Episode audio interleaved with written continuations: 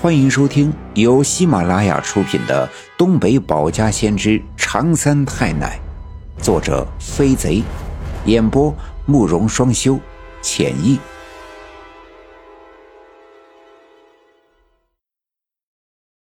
第十九集，分队长一枪镇妖孽，我奶奶施法送邪魂。别看在屋顶上趴了大半宿。天快亮，狗呲牙的时候又冷得够呛。当听到院子里传来了一阵脚步声，我爸爸还是很机警的俯下身，再一次轻巧的趴在了房顶上。那声音正从院子里的大门口传来，动作很轻，步子很慢，暗淡的晨光中无法看清他的面貌，只能看出那人的个子不高，身形消瘦。蹑手蹑脚的，像是一只胆小的鹌鹑。我爸爸趴在房顶，屏住呼吸，一边死死的盯住那个黑影，一边在心里暗暗的赞叹：姜还是老的辣。赵村长一把年纪，果然神机妙算。赵村长听刘老七说，显然不是他偷的，就当即相信了他。相处几十年，刘老七是什么样的人，赵村长心里最有数。可既然不是刘老七干的，却又把线缆扔进刘老七的驴圈棚，那真正的小偷就一定有他不可告人的计划，而计划的目标一定就在刘老七家。所以赵村长才悄悄地跟我爸爸耳语一番，当着院子里看热闹的村民的面，带走了刘老七两口子，安排我爸爸悄悄地埋伏在屋顶，好抓个现行。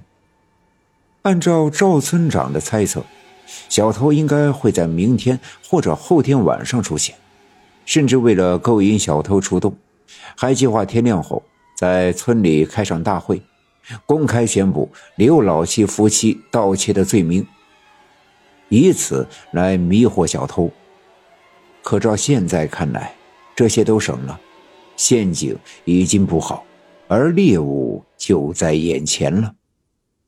那个黑影进了院子，转身轻轻地关上了院门，向刘老七家的驴圈棚走去。他的每一步似乎都很沉重，像是背负了几百斤的重物一般。他来到驴圈棚，打开门走了进去，我爸爸就赶紧爬起身，往西面挪了挪，寻找角度，试图看清他在驴圈棚里的一举一动。而就在我爸爸刚刚选好位置重新趴下的时候，眼前火光一闪，从驴圈棚里窜出了一个巨大的火球，砰的一声，在门口炸裂开来。火焰一下子窜起一丈多高，又瞬间缩了回去，变成了一个个细碎的火苗。在那扇用树枝捆扎而成的栅栏门上欢腾跳跃，跟头把式的翻滚，张开嘴巴撕咬那早已干枯的树枝，噼里啪啦的将它们折断，并将它们一起燃烧，将灰烬抛洒向空中，变成无数细微的燃烧着的灰尘。少顷，冒起滚滚的浓烟，浓烟浑圆厚重。让我爸爸想起了田地里爆裂开的成熟的棉花桃，一层层、一片片向空中扩散。烟雾的中心，忽闪闪的夹杂着还没熄灭的火焰的光芒。那光芒在层层烟雾的包裹下，变成血一般的鲜红色。那团浓烟像是一张狰狞的脸，扭曲着，狞笑着。突然，那烟雾如同刚才的火焰一般，一下子缩了回去，穿过那扇早已被烧焦的栅栏门，涌进了那个狭窄的驴圈棚。而这个驴圈棚，好似一个深不可测的无底洞，将波涛汹涌的烟雾吸纳、吞噬。我爸爸从来没见过这样的景象。完全被眼前的一切惊呆，趴在房顶上张大了嘴巴，几乎忘记了手里还握着那杆五六式半自动步枪。突然，烟雾之中传来了一阵哭喊：“救命啊！救救救命啊！救救我孩子！”那声音撕心裂肺，穿过层层浓烟，直插我爸爸的心脏。我爸爸立刻感受到一阵阵痛苦和憋闷，仿佛那呼救声是一只魔爪穿透胸膛，抓住了我爸爸的心脏，身体似乎被一根绳子紧紧地缠绕着，丝丝入肉，扣扣缩紧，甚至无法呼吸，豆大的汗珠顺着脸颊、耳朵、脖颈、锁骨流淌。滴在刘老七家屋顶的泥土上，瞬间被干涸的泥土吸收。那声音还在继续，像是一个绝望的妇人无助的哀嚎：“救救我的孩子！着火了！救命！救救我的孩子！”伴随着这一声声的呼救。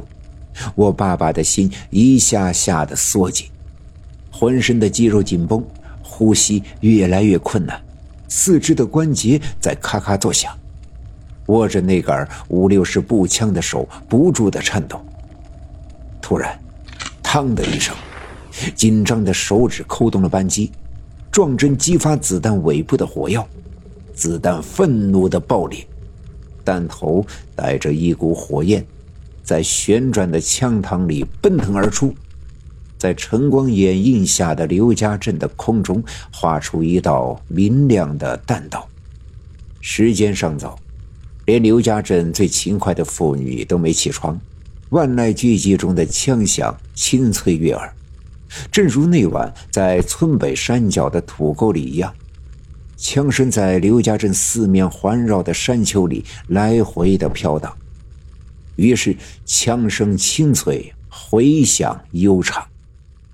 这一声枪响，传遍了刘家镇上队下队每个人的耳朵里，也惊醒了浑身的肌肉绷紧的我爸爸。心脏和骨骼的紧张随着枪声一下子消散的无影无踪，取而代之的是浑身的瘫软无力，好似背着几百斤重的石头翻山越岭上百里。精疲力尽后，突然卸下负重的失落与无助。我爸爸无力地趴在刘老七家的房顶上，却惊奇地发现刘老七家的院子恢复了平静。院子里好似我爸爸刚来的时候一般的安静。那扇刚刚被熊熊大火淹没的驴圈棚毫无动静。那扇用树枝捆扎成的栅栏门完好无损的关闭着，没有一丝烟火的痕迹。我爸爸仍旧瘫软在刘老七家的屋顶，没有一丝爬起来的力气。他甚至无法分清，刚才发生的这一切是梦还是醒，是幻还是真。那杆五六式的枪口还弥漫着火药的味道。而枪声的回响已经慢慢的钻进了山林，没了声息。不知道过了多久，我爸爸终于能够勉强的爬了起来。此刻天边已经亮起了鱼肚白，但轮廓分明的山头仍然看不见太阳的光芒。我爸爸用枪支撑着身体，踉跄着爬下后房檐，人就顺着墙根蹒跚的回到了我们家。刚到我们家的后门前，门吱呀一声开了。我奶奶站在门里，看见我爸爸虚弱的样子，摇了摇头，伸手搀扶着我爸爸的胳膊，拉着我爸爸进了屋子。一进门，地中间摆放着一只大号的泥盆，里面装着一碗水。随着打开的后门吹进来的微风。水面映射着墙上挂着的那盏煤油灯的灯火，泛起一圈圈明亮的波纹。老二，站着别动。说完，伸手拿起一根细长的桔梗，竖直立在水盆的中间，左手扶着桔梗，右手拿着一把菜刀，用刀背在我爸爸的前胸、后背轻轻的拍打，口中念念有词：“是神归庙，是鬼归坟，得道的老仙归山林；是神归庙，是鬼归坟，得道的老仙归山林。”我奶奶低声的叨念了几遍，一松手，那根秸秆直挺挺的立在了水盆中，一动不动。本集已经播讲完毕，感谢您的收听。欲知后事如何，且听下回分解。